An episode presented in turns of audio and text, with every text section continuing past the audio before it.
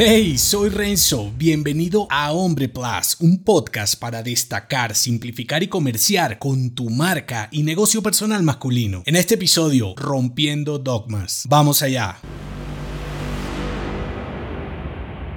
Convertir experiencias en afirmaciones perennes pone muros en medio de tu autopista. Lo contrario de un hombre disruptivo es uno conformista, el que no cuestiona, traga entero lo que no puede digerir. Y es lo que pasa con los dogmas y cuando dogmatizas algo que en realidad no solo es cuestionable, sino mejorable. El resultado es que descubres la mejor manera de cegarte ante las diferentes alternativas que te ofrece tu entorno. Si crees que tu trabajo no se puede hacer mejor y que ya es un campo en el que hay poco para innovar, que solo escucho mucho, tu futuro estará a merced de otro más hábil, menos dogmático y no necesariamente más inteligente. Porque así como conviertes en dogmas tus deportes favoritos, tu modo de alimentarte o de comportarte, lo extiendes a cómo te comunicas, creas soluciones para tus clientes y hasta cómo desarrollas tus negocios. Por eso, no creas que esto de los dogmas es una tontería de autoayuda, porque cuando la norma no te permite ver otras alternativas, te hundes en un modo caduco de accionar. En otras palabras, te vuelves un debilucho para los contratiempos. Y como te lo dije en otro episodio, si bien no puedes gobernar todo tu entorno, puedes dominar el trastorno. Claro, alejándote de la mentalidad de los tipos cuadriculados. Para romper lo establecido, primero tienes que saber en la caja que estás y las